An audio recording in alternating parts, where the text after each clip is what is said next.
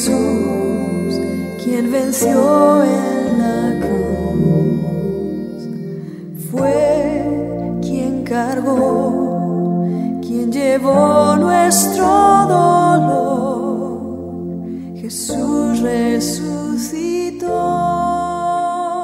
Cuando hacemos un viaje por la historia de los personajes de la Biblia, nos vamos a encontrar cómo la mayoría de aquellos que se conectaron con el sueño que Dios tenía para ellos, no solo se le levantaron grandes enemigos para destruirlos, sino que además el enemigo trató de utilizar diferentes personas y también variadas estrategias para sacar del medio a esas personas por medio de la muerte.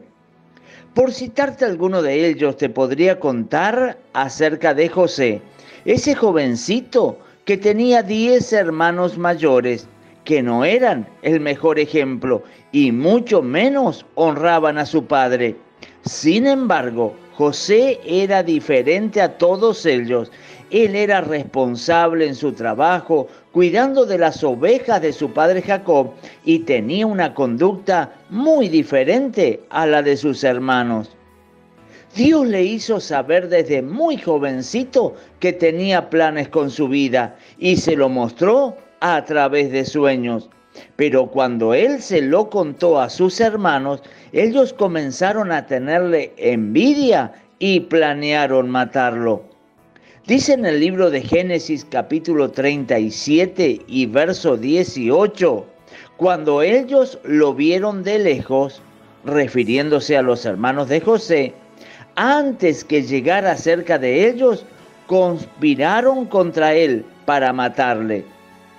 Por eso José desde muy pequeño tuvo que aprender a resistir a la muerte.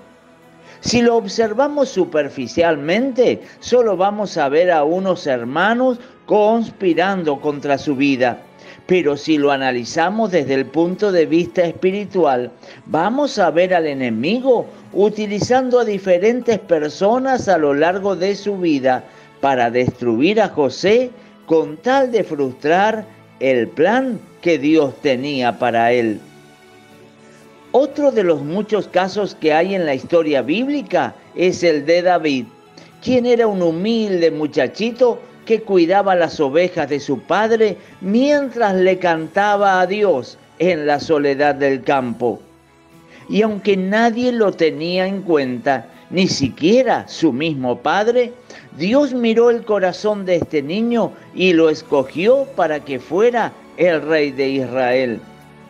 Después que David es ungido por el profeta Samuel, un día, obedeciendo a su padre, quien lo envía al llevarle provisiones a sus hermanos que estaban en la guerra, se encuentra que había un gigante que desafiaba al ejército de Israel con Saúl a la cabeza y ve con mucha sorpresa y también preocupación que nadie se atrevía a enfrentarlo.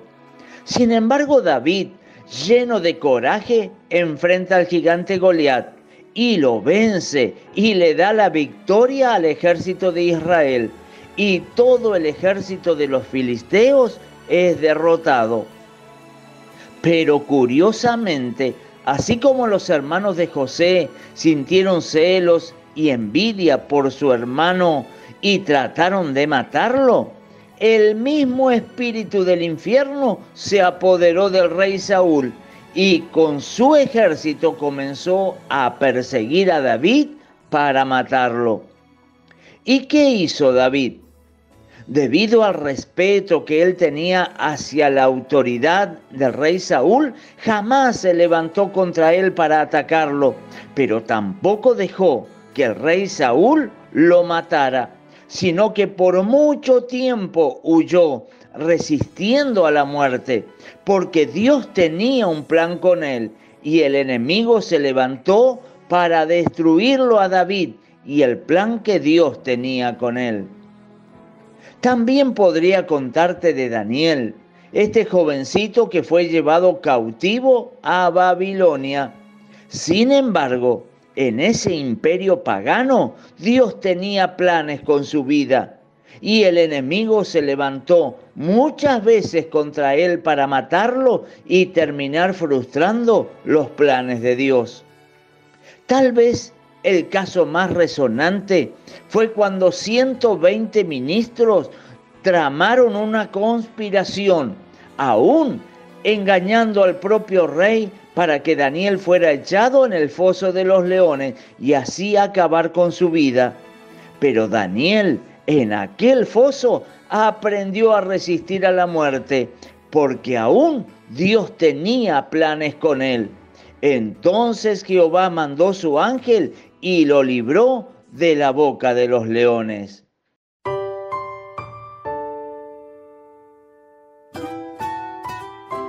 Mi querido amigo y hermano que me escuchas, solo te he mostrado tres casos de los muchos que hay en la Biblia, en donde cada vez que Dios tiene un plan con alguien, el enemigo se levanta para matarlo, como sucedió con José, con David y con Daniel. Y es por eso que también el enemigo se ha levantado contra mí y también contra ti. ¿Para qué? Para sacarnos del medio y que no se cumpla el propósito que Dios tiene para con nuestras vidas.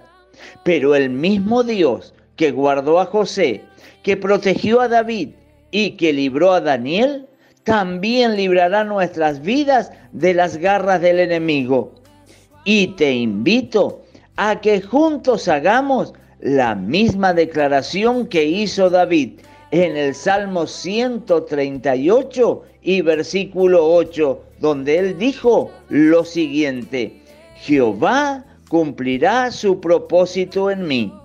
Tu misericordia, oh Jehová, es para siempre.